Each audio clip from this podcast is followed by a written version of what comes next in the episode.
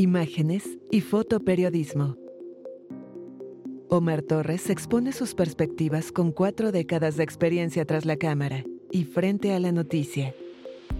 Un podcast sobre fotografía digital, análisis, medios de comunicación, tendencias, procesamiento de imágenes. Bienvenidos.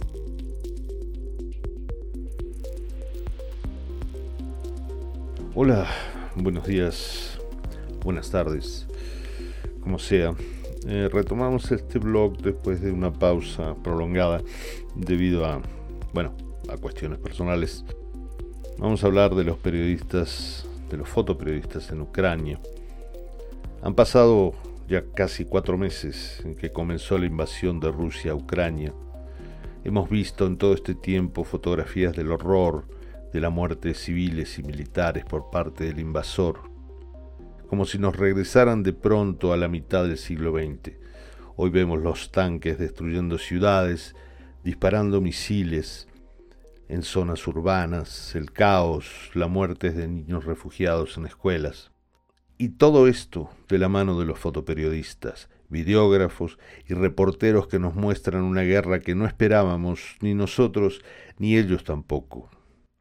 La diferencia, en todo caso, es que esta vez no es una conflagración originada desde Estados Unidos contra algún país subdesarrollado, sino que la potencia nuclear más grande de la Tierra ha decidido anexar, como en los tiempos de la Segunda Posguerra Mundial, a un país que se siente más cercano a Europa que a cualquier otra región o ideología. Y los fotoperiodistas están allí, arriesgando sus vidas nuevamente, y algunos Sí, algunos han muerto en pos de su profesión. Pero nada los detiene.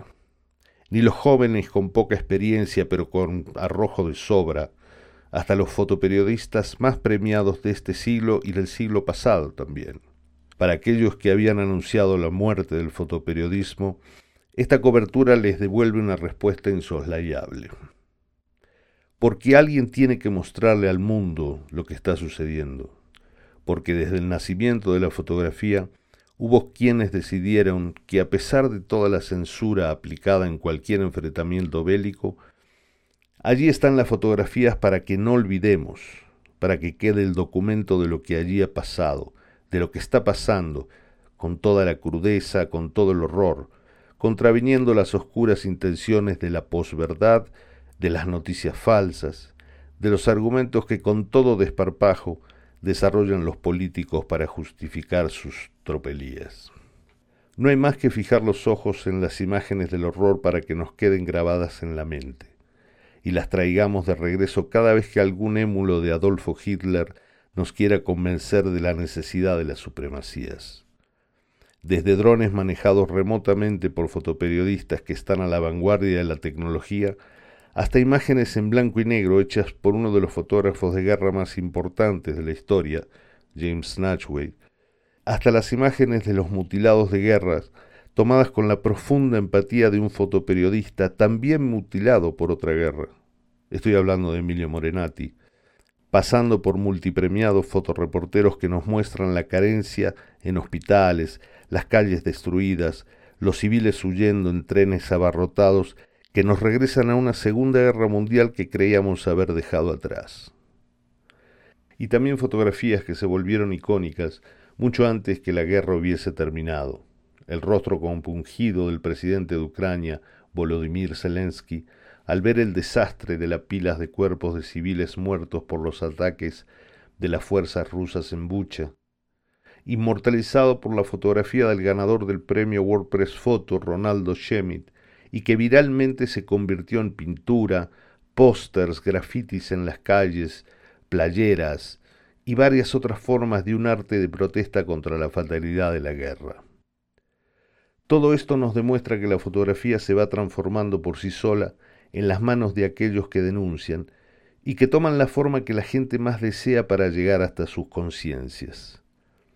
La metamorfosis de la imagen fotográfica que se va convirtiendo en un símbolo de lo que aborrecemos, como la del médico que lleva a un niño mutilado por los pasillos de un hospital, tomada por Emilio Morenati, y que se ha convertido en pintura hecha por Olga Wilson, y lo convirtió en un ícono histórico que nunca se borrará de nuestras mentes.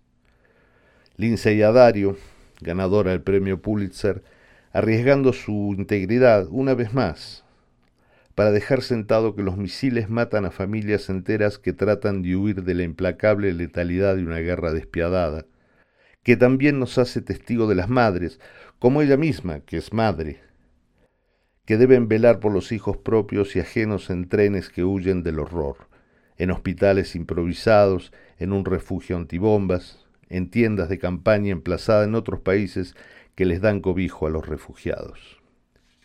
Y la muerte, porque todos ellos nos muestran la muerte con total crudeza, como bofetada de una realidad a la que nosotros estamos muy lejanos geográficamente, y muchos, muchas más mujeres y hombres cargando su cámara, quienes hasta han perdido la vida por mostrar imágenes de quienes destruyen y son destruidos, a quienes violan mujeres, a soldados que envían a sus esposas regalos robados de las manos de inocentes como vergonzoso trofeo de guerra.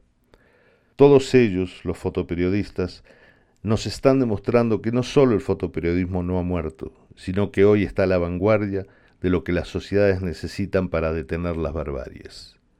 Por todas ellas, y ellos, por sus esfuerzos, sus noches sin dormir, por los nervios a flor de piel con la fatalidad inminente de perder hasta su propia vida, no queda más que darles un millón de gracias. Desde este humilde blog hecho por y para la fotografía, hay que agradecer a todos aquellos que hoy tienen sus pies en el desahuciado terreno de la guerra. Desde aquí, desde este blog y podcast, para los que estén escuchando, yo personalmente, yo me quito el sombrero. Muchas gracias. La música de hoy fue Chill Abstract Intention, traída por la gente de Pixabay y la presentación y cortinillas traída por nuestra locutora preferida, Clau Tenorio, que le da un toque profesional a este podcast. Sigue a Omar Torres en redes sociales. Descubre sus fotografías en Twitter e Instagram.